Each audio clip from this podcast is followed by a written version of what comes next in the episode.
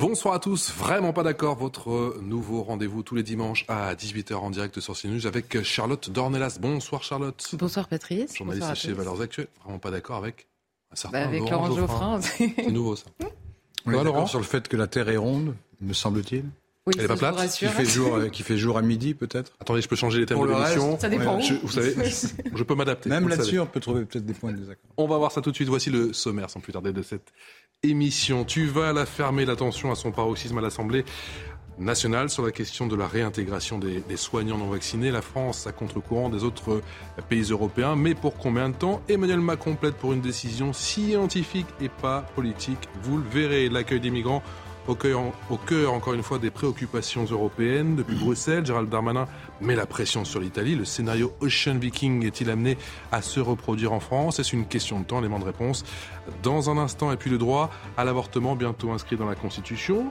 Un rare moment d'unité. C'était cette semaine. Les députés de gauche, de la majorité et certains élus Rassemblement national ont joint leur voix pour adopter la proposition de loi des Insoumis afin d'inscrire le droit à l'IVG dans la Constitution. Une inscription loin d'être adoptée. Que nous dit cette séquence? On posera la question, bien sûr, à Charlotte Dornelas et à Laurent Geoffrin. Mais tout d'abord, cette première question, faut-il, oui ou non, réintégrer les soignants qui ne sont pas vaccinés? On se pose la question juste après le JT, l'essentiel de l'actu.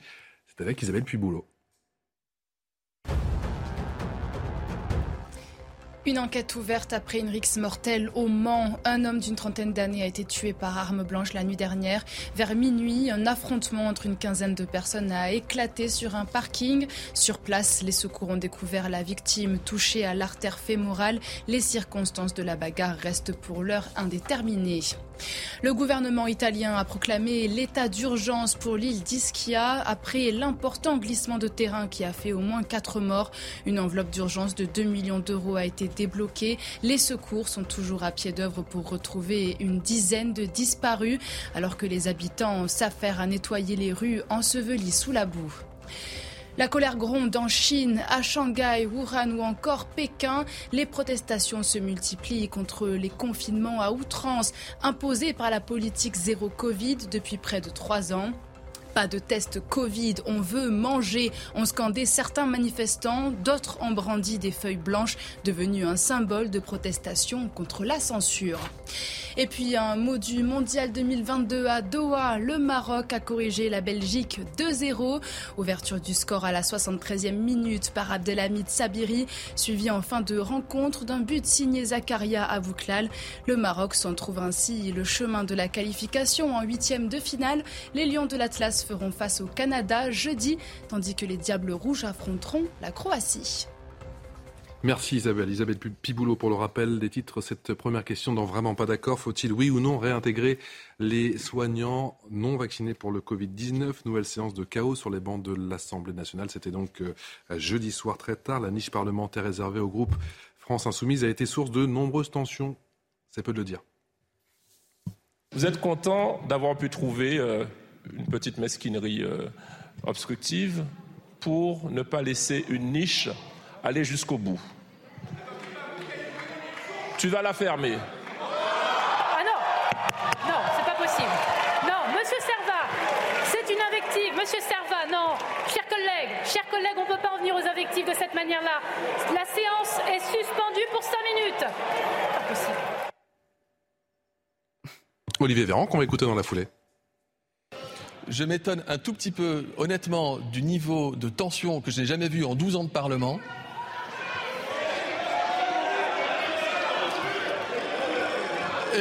Et, j'aurais aimé, mesdames et messieurs les députés des oppositions, que vous mettiez la même énergie, le même enthousiasme et la même volonté de bien faire lorsqu'il fallait voter des mesures difficiles pour protéger les Français, telles que les couvre-feux, les confinements ou pourquoi pas le quoi qu'il en coûte. On a fait beaucoup effectivement après cette expression, euh, lâchée par euh, Olivier Serva, le député guadeloupéen. Tu veux la fermer? Est-ce que le parler vrai a sa place, encore une fois, à l'Assemblée nationale ou pas du tout?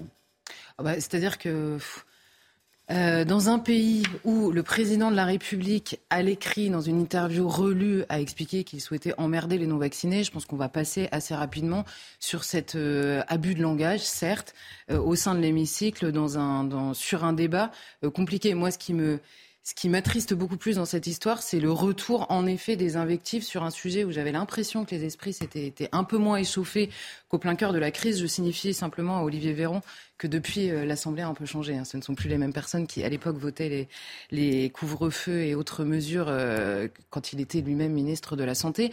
Mais sur le fond, euh, il y a bien, en effet, une volonté de ne pas faire voter ce texte dans la mesure de volonté de, la Macronie hein, ou de, la majorité relative, on va dire, précisément parce que la majorité étant relative, l'Assemblée avait de très grandes chances de voter la réintégration des soignants non vaccinés. Et à mon avis, c'est ce débat-là qui est beaucoup plus intéressant aujourd'hui que cette phrase qui, franchement, euh, euh, nous fait tous rire. Hein. Si on est honnête, euh, ça nous fait essentiellement rire. A commencer par Laurent Geoffrin Oui, c'est drôle. C'est drôle, mais enfin, il a tort, mais c'est drôle. Pourquoi il a tort? Mais parce que le... les autorités sanitaires de ce pays, pas le gouvernement seulement, mais les autres autorités sanitaires ont, ont décidé, ont estimé que la réintégration des soignants non vaccinés n'était pas opportune. Ça ne veut pas dire que ça se fera jamais. Mais aujourd'hui, ils estiment que ce n'est pas opportun. Moi, je leur fais confiance. Pourquoi, pourquoi est-ce que. S'ils ne le font pas aujourd'hui, ils ne le feront jamais, Laurent. On est d'accord. S'ils ne le font pas aujourd'hui, ils le feront jamais. Non, non, non, non. Ils vont, ça va être, ils vont être consultés en janvier. Mmh. Et à ce moment-là, il y aura peut-être une décision différente. Je ne sais rien. Moi, je me conformerai, dans mon opinion, à celle des scientifiques, pas à celle des, des deux partis extrêmes, euh, Rassemblement national d'un côté et, et France insoumise de l'autre, qui en font un objet euh, de, de, bénéfices politiques. C'est ça leur but. Euh, et, par ailleurs, le, je ne comprends toujours pas, mais enfin, je ne comprends pas, le refus de se faire vacciner quand on est soignant. C'est incompréhensible pour moi. Euh, il y a des vaccins obligatoires aujourd'hui. Hein, il y, en a au moins deux. Il y a l'hépatite B, il y a la poliomyélite et, et, ce qui va avec, enfin, la triple vaccin, C'est obligatoire pour la plupart des professions de santé. Pourquoi le vaccin contre le Covid échappe à cette règle tout d'un coup, alors qu'on sait très bien, toutes les études le montrent, qu'il atténue l'épidémie? C'est incompréhensible. Charlotte. Non, alors il y, a plusieurs choses. Bon, d'abord, un, on peut difficilement accuser les extrêmes, toujours les mêmes, de euh, faire ça pour un bénéfice politique, alors même que tous les gens qui sont opposés à cette réintégration disent en permanence, et les autorités sanitaires euh, que vous citez allègrement disent en permanence qu'il s'agit de très peu de gens. Donc le bénéfice politique, il est assez minime en l'occurrence. La deuxième chose, bah, c'est vrai. La deuxième chose, c'est que il y a une question que moi je me pose, c'est que l'année dernière, euh, au mois d'octobre, on nous disait qu'il y avait 15 000 personnes 15 euh, 000 soignants non vaccinés. Aujourd'hui, le chiffre donné par les autorités, c'est 4 000. Alors pourquoi? Je me suis demandé. On compte pas les mêmes. Il y en a certains qui se sont vaccinés depuis, d'autres qui ont démissionné, donc qui ne sont plus comptabilisés. Et il y a aussi des soignants non vaccinés qui ont été réintégrés après avoir contracté le Covid.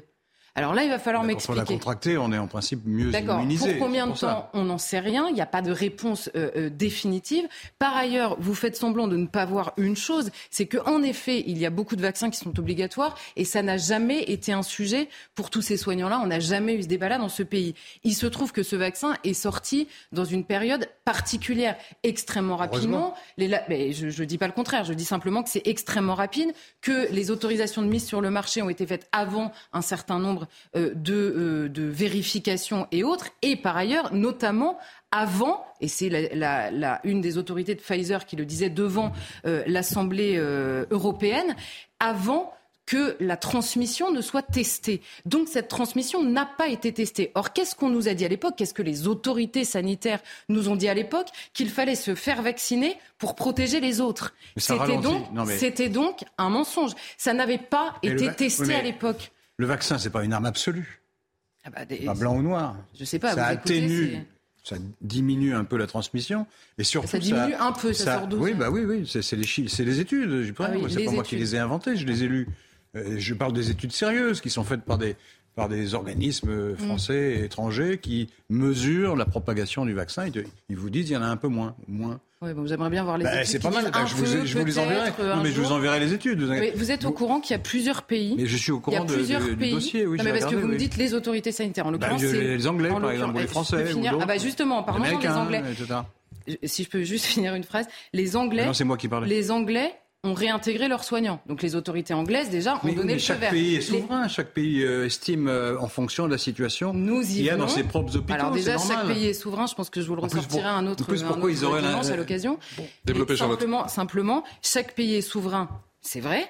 Donc, ça n'est pas en fonction d'une vérité absolue sanitaire. C'est bien une décision politique que chaque pays prend c'est vrai. Simplement, c'est pas les autorités sanitaires partout dans le monde, en Angleterre et en Italie, puisque eux ont réintégré leurs soignants. Moi, je fais confiance aux autorités bah, sanitaires françaises. voilà, c'est pas, pas, très compliqué. Par ailleurs, de même que je fais confiance à mon médecin, pas à des charlatans. Bah justement, alors, des charlatans, vous parlez de qui exactement? Non, je parle que je fais confiance à mon médecin et non pas à des faux médecins ou bidons, etc. En l'occurrence, vous citiez tout à l'heure, et je reprends, les partis extrêmes qui ont imposé euh, ce euh, débat à l'Assemblée. Bon, déjà, dans les partis extrêmes, il y avait tous les républicains. Je ne sais pas si vous les considérez comme extrêmes, ce serait intéressant de le préciser.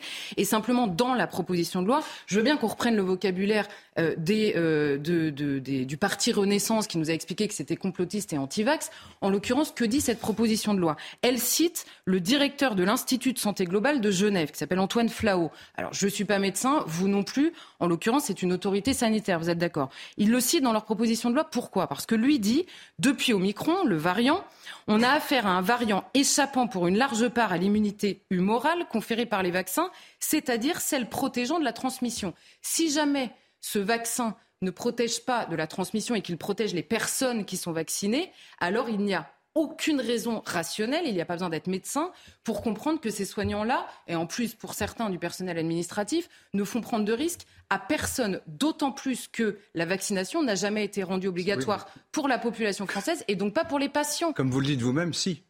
Pourquoi si? Si c'est vérifié. Mais je constate que l'Académie des sciences, la haute autorité de santé. Et ils vous disent que ça empêche la transmission ils vous disent que c'est pas opportun. Voilà, moi je suis pas scientifique. vous disent pas moi je m'en remets aux scientifiques de mon pays. Alors, qui, qui, qui, sont des gens compétents et qui, n'ont pas d'intérêt particulier dans cette affaire et qui estiment que c'est pas opportun pour l'instant. Ça ne veut pas dire que c'est pour l'éternité. Un jour, ça se fera certainement. Mais pour l'instant, ils disent, bah, attendons un peu. Vous vous en mettez justement, euh. vous vous en mettez justement aux autorités scientifiques de votre pays, comme un certain Emmanuel Macron. Écoutez-le, c'était, c'était jeudi. Oui, il a dit la même chose. Ah bah tiens. Ça n'a pas été une décision en opportunité politique au moment où ce choix a été fait. Ça a été une décision scientifiquement établie sur une recommandation scientifique d'un conseil indépendant. Et donc, il faut que la décision soit scientifiquement établie. Si les scientifiques aujourd'hui, et les médecins et les soignants nous disent c'est souhaitable d'un point de vue scientifique de réintégrer ces soignants, il faut que le gouvernement le fasse, ça n'est pas un choix politique c'est un choix politique ou scientifique Mais le problème, c'est que les médecins ne sont pas d'accord. Euh, Laurent, euh, excusez-moi, je, je, veux oui, bien finir une phrase dissidents, ce soir. Dans toutes les professions, il y a des finir une phrase ce soir. Je viens de vous en citer un. Je vais vous en citer un deuxième, hmm. parce qu'apparemment ça ne vous suffit pas. Le chef du service des maladies infectieuses de l'hôpital Henri Mondor. Alors lui, il s'appelle Jean-Daniel Lelièvre. Que nous dit-il? Le vaccin Pfizer n'a pas été créé pour réduire la transmission, mais pour réduire la sévérité de la maladie. Or, vous êtes d'accord avec moi que le seul argument contre la réintégration des soignants, c'est la transmission. Et vous nous dites, les autorités sanitaires, en l'occurrence, vous citez le Conseil scientifique, parce que les autorités sanitaires, on l'a vu, derrière, à, travers les frontières. Alors, je sais que vous êtes un, nationaliste à l'occasion, apparemment, euh, un souverainiste quand il faut, sur le plan médical, apparemment. Non, la politique de santé dépend des pays nationaux. Oui, non, mais c'est très bien. Non, mais je, je, une question de souverainisme. J'aime vous entendre défendre la souveraineté. C'est pas une question de souverainisme. Ça plaisir, en l'occurrence. Personne ne nous oblige à, mener telle ou telle politique sanitaire. Vous avez cité la souveraineté. Bon, bref, passons. Le Conseil scientifique, le Conseil scientifique, en juillet dernier, s'est dit réservé à la réintégration des soignés. Réservé, ça veut dire qu'il laisse l'opportunité à l'homme politique de prendre la décision. Et pourquoi se disait-il réservé? Ça vaut le coup de le, de le voir.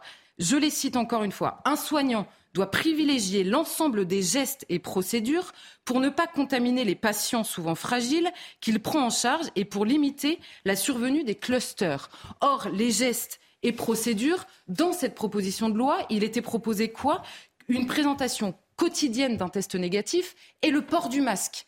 Il n'y a pas aujourd'hui, de, de l'avis de toutes les autorités sanitaires du monde, plus protecteur que le test négatif. Parce que vous savez comme moi que vous pouvez être vacciné trois doses, quatre doses, deux doses, une dose, peu importe, vous pouvez à la fois transmettre et contracter le virus. Donc le test négatif est le meilleur moyen d'être sûr que vous n'ayez pas le virus. Donc pardon, mais le blocage aujourd'hui à la réintégration et à ce projet de loi n'est que politique. Non, et il est même vexatoire. Mais, bien sûr que si. Non, ça, ça, ça consiste à tout politiser. Le, les, les, bah, autorités sanitaires ne sont pas des, des gens. Euh, euh, partisans, ils sont pas élus par un parti, là, ils c'est- sont pas d'une idéologie connue. Ils estiment que c'est mieux. Voilà, moi j'y peux rien, c'est comme je- ça. je viens de vous Je sais que ça vous défrise, mais ils, ils- ils ont une certaine compétence quand même qui est supérieure à la nôtre.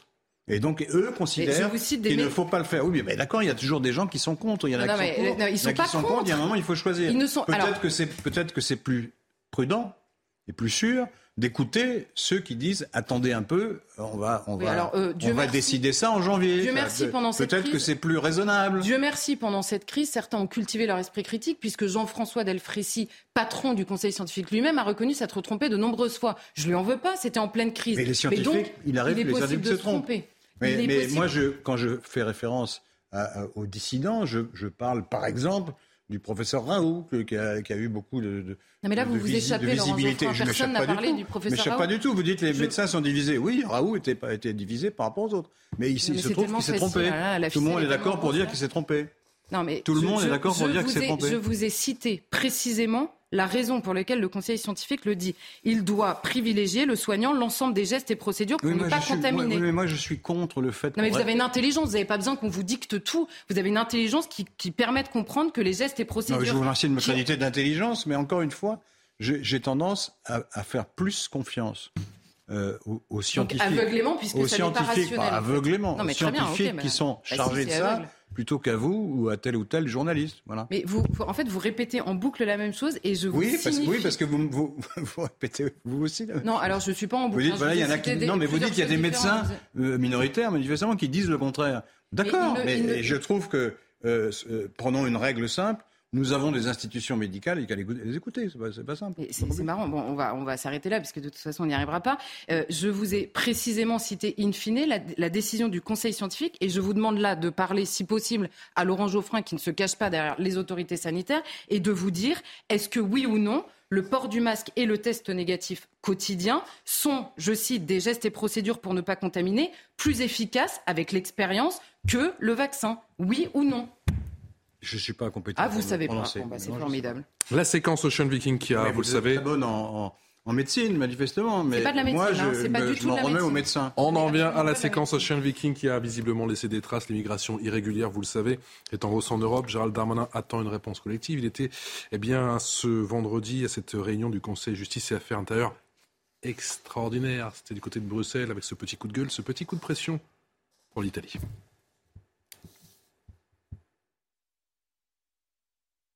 Évidemment, euh, si euh, l'Italie ne prend pas euh, les bateaux, n'accepte pas le droit de la mer et, le port le plus sûr, il n'y a aucune raison que le pays qui fait les relocalisations, la France et l'Allemagne, soit le même pays qui accueille les bateaux, qui accueille les migrants directement d'Afrique ou d'Asie. Et donc, tant que le pays sera le même entre celui qui relocalise et celui qui accueille les bateaux, nous ne mettrons pas en place ces relocalisations que nous avions euh, euh, mis euh, en œuvre l'année dernière euh, lors de la présidence française de l'Union européenne. Notre souhait est de reprendre évidemment ce mécanisme, puisque c'est le seul qui permet de répartir les difficultés dans l'ensemble de l'Europe et forcer les pays de première entrée, comme l'Italie, à mettre en place les frontières dont nous avons besoin. Après le fiasco de l'Ocean Viking, Charlotte Dornelas, c'est une nouvelle réunion en urgence à Bruxelles pour se dire quoi? Qu'on peut rien faire? Et pour acter euh, les désaccords au sein des États membres. En fait, c'est, ça n'est pas la première fois. Euh, il y a, en fait, il y a une volonté de tous les ministres de l'Intérieur, je crois, et Gérald Darmanin le dit dans les mots. euh, il y a une volonté de protéger, il vient de le dire, les frontières extérieures de l'Europe. Simplement, il y a un désaccord profond. Un, sur la répartition de la charge de cette immigration illégale qui arrive en Europe. Et deux, et c'est peut-être plus grave dans le désaccord euh, euh, entre ces États membres, sur euh, la, manière de repousser cette immigration illégale. Il y a plusieurs ministres de l'Intérieur qui disent la même chose que la Commission européenne, c'est-à-dire dans l'état actuel du droit, il n'y a pas de moyen en réalité de repousser les bateaux. Ça a été vu notamment en Grèce, c'était la raison de la démission du patron de Frontex qui disait si on ne peut pas empêcher le franchissement de la frontière, alors il n'y a plus de frontières extérieures. C'est une question qu'il a posée à laquelle la Commission aujourd'hui n'a pas répondu.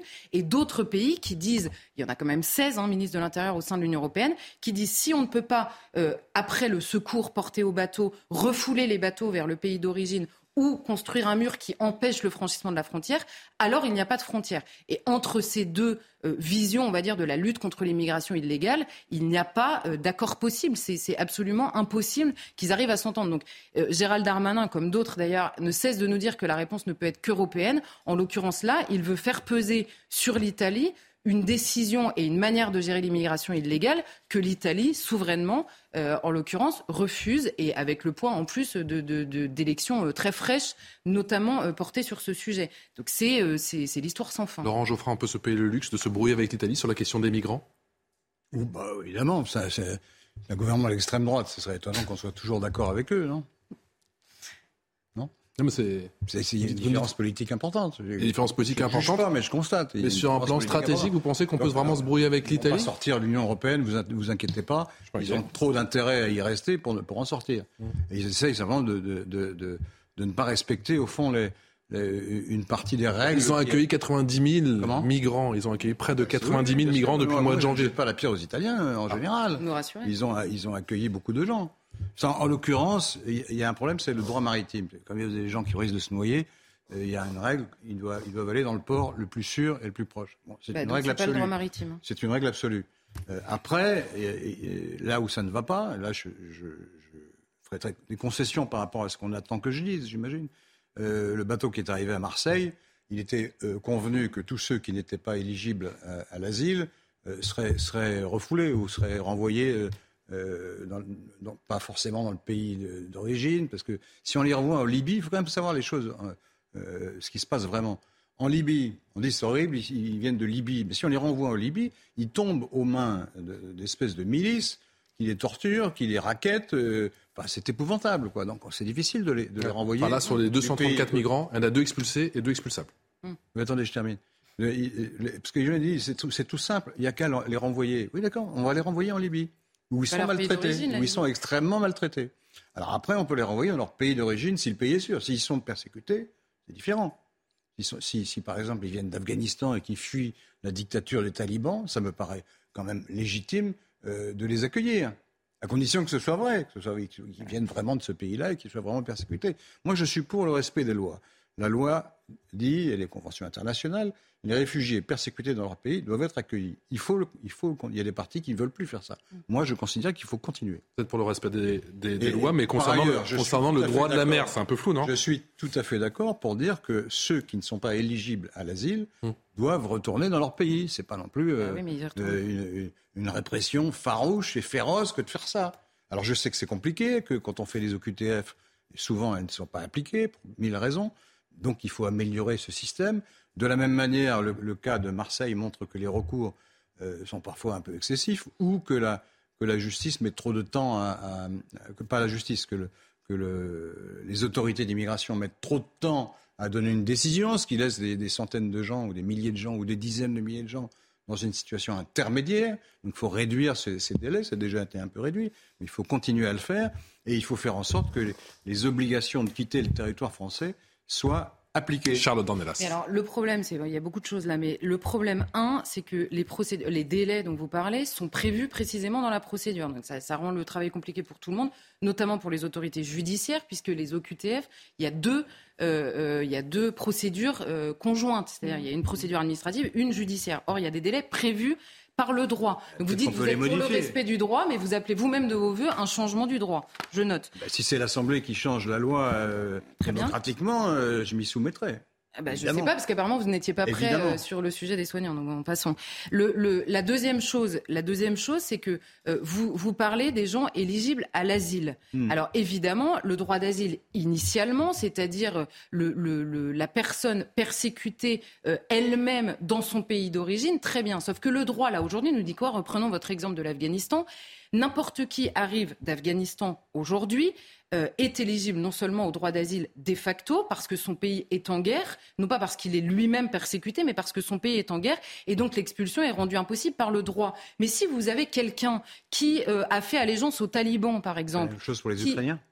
Oui, c'est la même chose pour les Ukrainiens. Mmh. Qui a fait allégeance aujourd'hui aux talibans et qui vient aujourd'hui en France, c'est quelque chose qui n'est pas examiné. Or, la personne qui a fait allégeance aux talibans, qui leur a permis euh, d'arriver au pouvoir en Afghanistan, n'a rien à faire dans ce pays. Il y a toujours des Or, resquilleurs. Il y a toujours des. Non, c'est pas une question de risqueurs, c'est une question de qui- danger pour le pays. Il y a des gens qui trichent sur Il- leur, sur leur qualité. C'est ça que vous voulez dire Non, c'est pas sur leur qualité, c'est simplement que le droit aujourd'hui, le droit européen, nous interdit Non, mais l'esprit du droit, c'est la persécution. Vous dites ne sont pas persécutés et le droit les laisse passer. C'est ça que vous dites. Le quoi qu'il arrive, aujourd'hui, quelqu'un qui arrive d'un pays en guerre et qui franchit la frontière européenne et française en particulier ne peut pas être expulsé dans son pays d'origine. C'est un problème Oui, quand mais si- il y a si vous les cette expulsez question-là qui tous, se pose.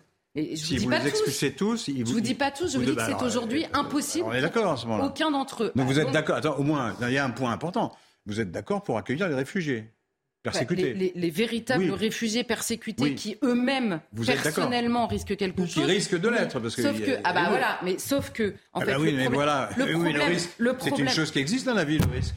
Je peux finir une phrase ou pas? Euh, terminé. Très bien.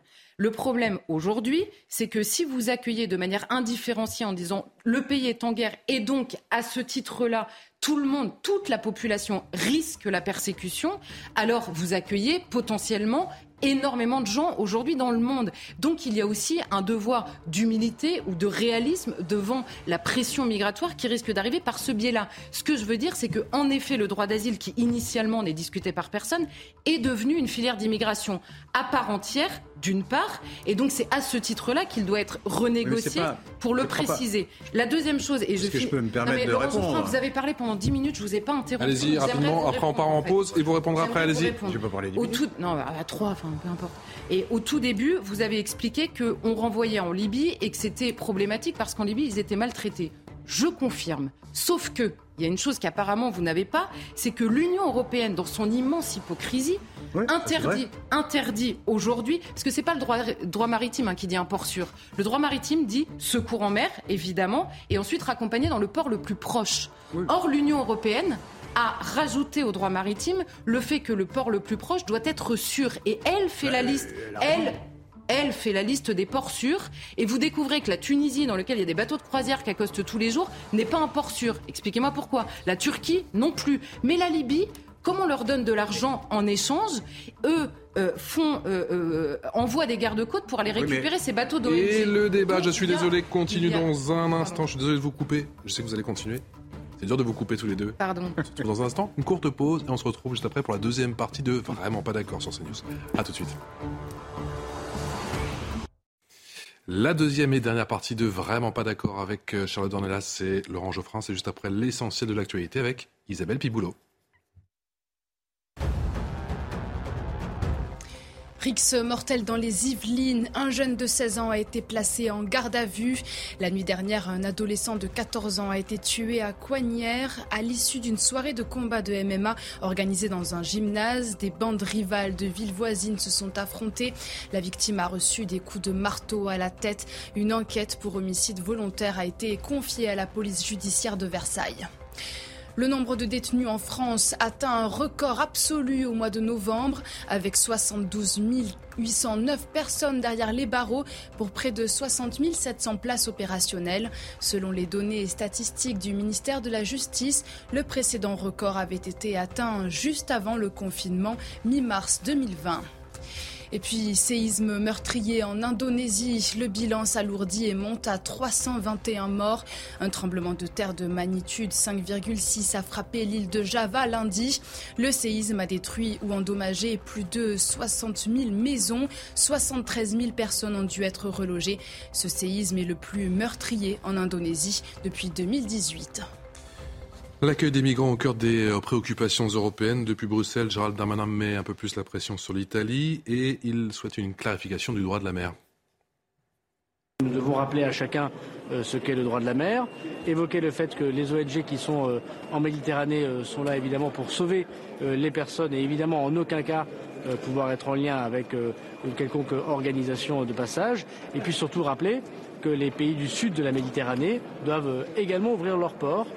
Est-ce que c'est peine perdue pour l'Union européenne, Charlotte Dornelas Ben, écoutez, euh, là, là euh, Gérald Darmanin prend l'exemple de la Méditerranée en, faisant la confusion entre secours et débarquement sur les côtes euh, européennes. Et il le fait à dessein, puisque le droit européen considère qu'en Méditerranée, vous êtes dans une situation de secours permanent. Il n'y a pas d'autre situation.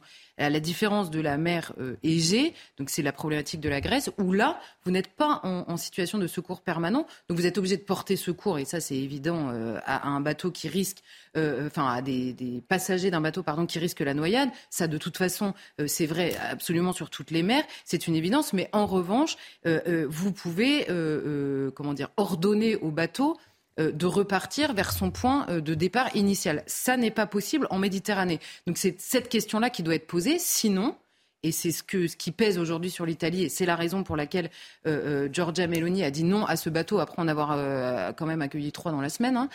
C'est-à-dire que si vous acceptez systématiquement, avec une course contre la montre entre les gardes frontières libyens et les ONG qui vont toujours plus loin dans les eaux territoriales, même sans prendre contact avec les passeurs, c'est un fait, elles vont toujours plus loin près des côtes de départ, eh bien vous avez un risque de comment dire d'accostage permanent de bateaux. Et une fois, et on l'a vu avec l'Océan Viking, ça a été absolument évident. Une fois qu'ils ont mis le pied sur le sol européen, c'est, euh, nous sommes euh, pieds et poings liés par le droit européen et nous n'arrivons pas à renvoyer ceux qui ne méritent pas euh, de rester chez nous.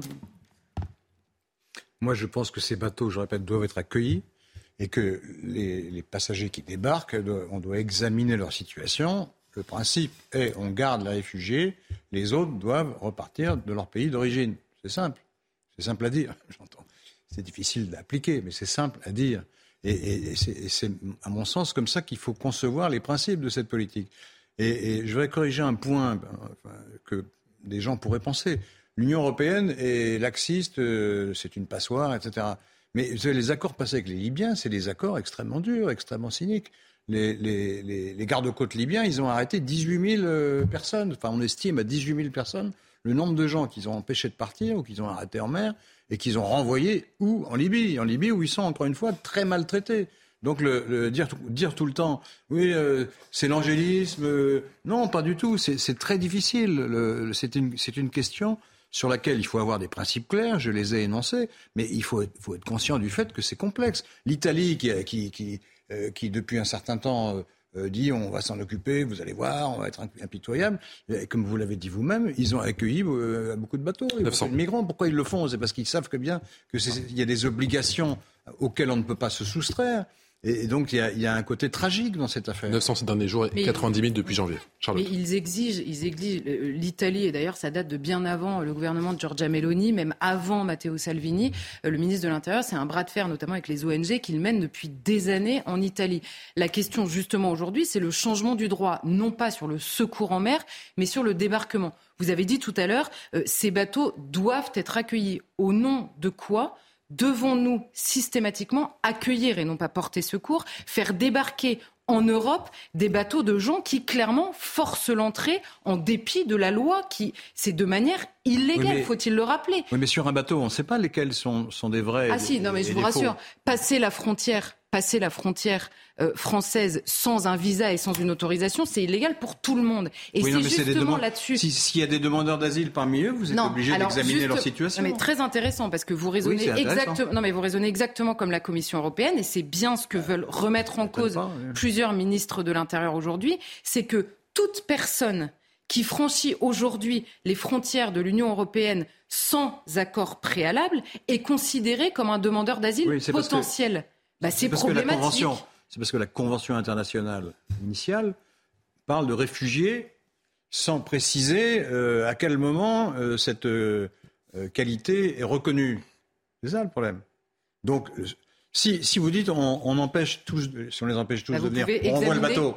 On renvoie le bateau, bon, ben on va renvoyer des gens qui auraient normalement le droit de venir. Sauf, que. Et moi, je pense que c'est.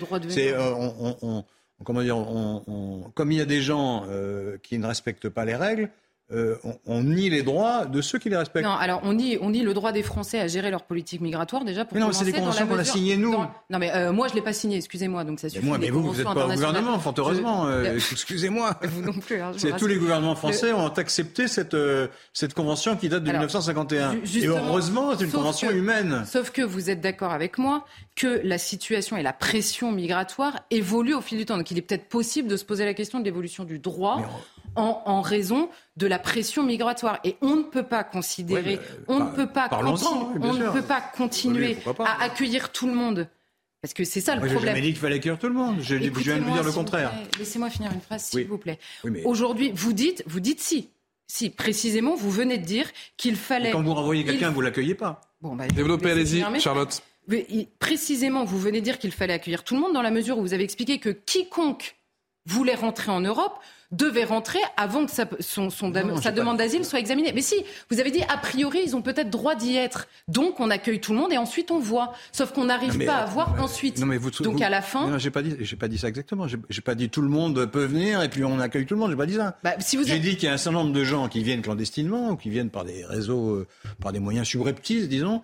Euh, S'ils parviennent en France, il faut examiner leur situation, il faut Donc- les renvoyer donc- s'ils n'ont- s'ils sont pas Donc, éligibles. vous êtes d'accord avec moi Potentiellement, quiconque viole la frontière européenne a le droit de rentrer. Mais je dis C'est pas le contraire. Je dis pas le Donc c'est contraire. pas quiconque.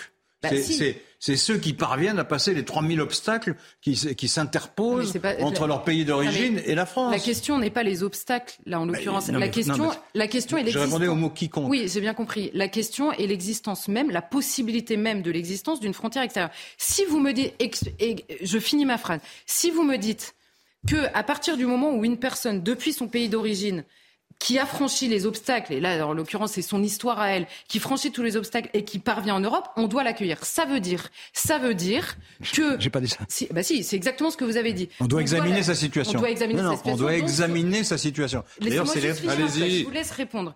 On doit examiner sa situation. Or, vous l'avez reconnu vous-même, une fois que la situation est examinée, on ne parvient pas à renvoyer. Donc, ce que je comprends, ce que je comprends, c'est que quiconque de déterminer où que ce soit dans le monde, décide et franchit les obstacles pour venir en France, doit être accueilli en France. Donc, les immigrés Non, potentiels non, non, non, font non, la politique non, d'immigration non, non, française non, non, j'ai pas au dit détriment des Français. J'ai pas si, dit ça, j'ai dit le contraire. Vous, vous dites qu'il n'y a plus de, frontières. Mais s'il y a une frontière, quand on passe la frontière illégalement et, et qu'on est, euh, qu'on est convaincu d'être en situation illégale, je suis favorable à ce qu'on les renvoie. Donc il y a une frontière. Mais il n'y a absolument aucune Mais frontière. si, il y a une frontière, parce qu'on en renvoie de 20 à 30 000 par an quand même. c'est Une pas- frontière, en fait, vous ne la c'est pas franchissez rien. pas, normalement. Mais les Une frontières, on les c'est un, Mais mur, non, les frontières, c'est pas des murs. C'est pour ça que vous Ah, êtes, vous êtes favorable à un mur, mais moi, je suis pas Ah, vous favorable voulez au des mur. ponts. Ah bah, je pense qu'on doit, que vous voulez on doit respecter. Oui, vous me coupez autant que Oui, moi. La majorité présidentielle a voté pour l'inscription du droit à l'avortement dans la Constitution, proposition Mais défendue par la France insoumise. On avance, c'est la première fois, jamais, que Renaissance dit oui à un texte de la NUP. Je sais que vous voulez aussi parler de ça. L'IVG, ça donne ça à l'Assemblée.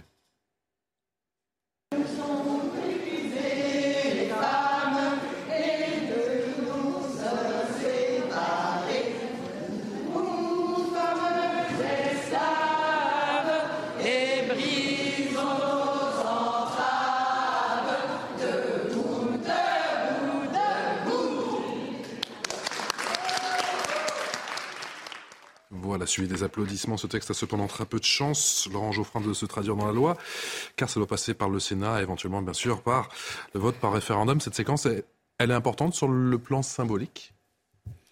Euh, c'est une précaution. Pour l'instant, il n'y a pas de menace euh, directe. Mais il y a des pays où on pensait qu'il n'y avait pas de menace, et puis finalement, on s'aperçoit qu'il y en a. Donc autant le faire, hein, pourquoi pas ça, euh, ça, ça n'aggravera la situation de personne. Pense aux États-Unis? Oui, par exemple. On n'est pas, Voilà. du tout dans- on n'est pas du tout dans cette situation, hein, mais, mais bon, on ne sait jamais.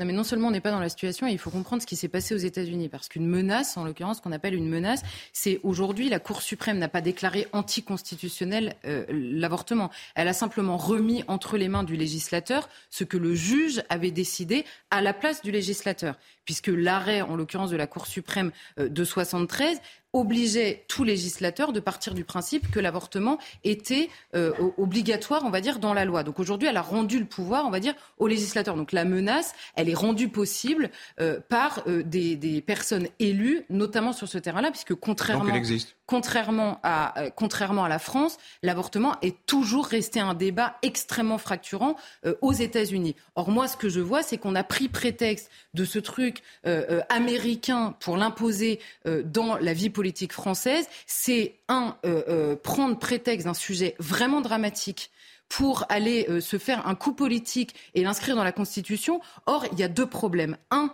euh, c'est le, le d'abord c'est inutile dans la mesure même si ça venait à être voté vous l'avez rappelé euh, assez judicieusement ça ça a peu de chance, Peu de chance d'aboutir mais un ce serait une décision inutile pourquoi? Parce que dans toutes les jurisprudences depuis que la loi a été votée la loi Veil a été votée le Conseil constitu- constitutionnel pardon n'a cessé euh, de, ratifier toutes les, comment dire les changements permissifs qui ont été euh, faits sur le terrain de l'avortement plus encore, en 2001, il a rattaché l'IVG en France à la liberté personnelle de la femme qui est garantie par le, le Conseil des droits de l'homme. Donc aujourd'hui, c'est toute législation contraire qui serait censurée par le Conseil constitutionnel. Deuxièmement, le problème aujourd'hui, c'est que si vous inscrivez dans la Constitution déjà où ça s'arrête, puisque la Constitution initialement n'est pas faite pour ça, et deuxièmement, si vous en faites un droit opposable, que faites-vous de l'objection de conscience qui est aujourd'hui accordée aux médecins par la volonté de Madame Veil elle-même? Et deuxièmement, où est la limite? Puisque si c'est un droit opposable, qui, qui définit le délai? Donc si le but, c'est de rendre un jour l'avortement possible à neuf mois, il faut le dire clairement, et je pense que ça va choquer plusieurs personnes. Bah, ça avait été proposé, ne rigolez pas, ça a été proposé l'année dernière en fait. Et, neuf mois, oui. Alors, un, c'est possible aujourd'hui si votre enfant est handicapé. Je ne sais pas si vous êtes au courant. Deux, ça a été proposé pour raison psychosociale l'année dernière. Bah non, mais donc. Vous parlez de l'avortement en général. Donc, ne rigolez pas.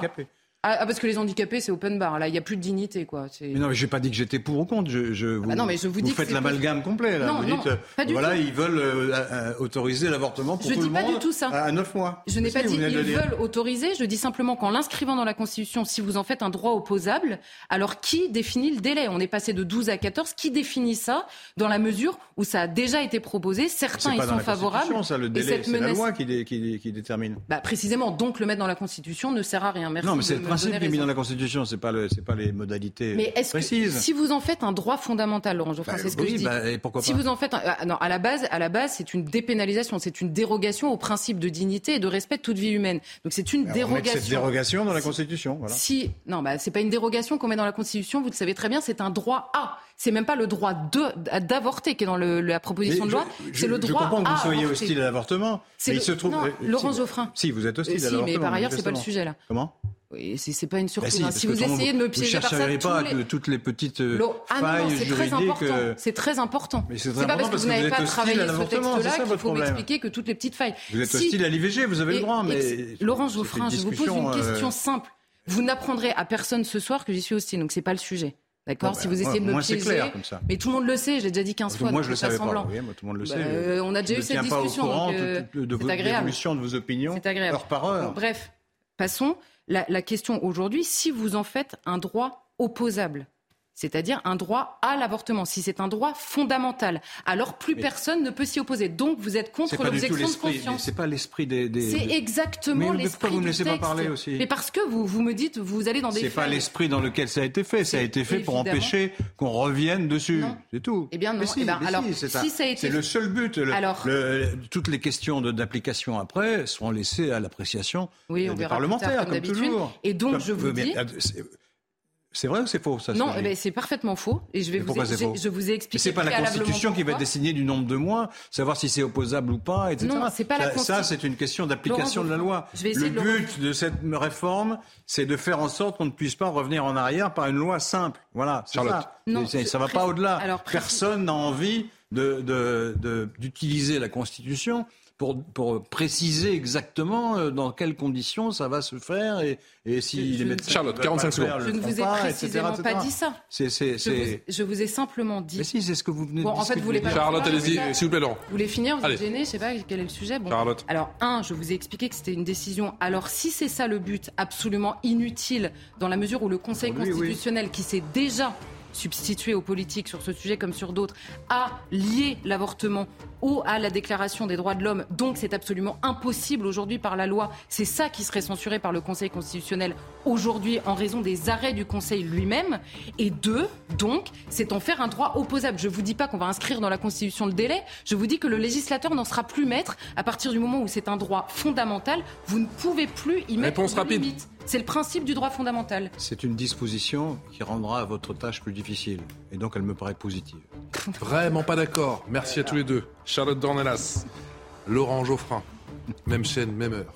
La semaine prochaine, dimanche 18h. On vous donne rendez-vous. Tout de suite, c'est 16-18. Merci de nous avoir suivis avec Elliot Deval. Excellente soirée en notre compagnie.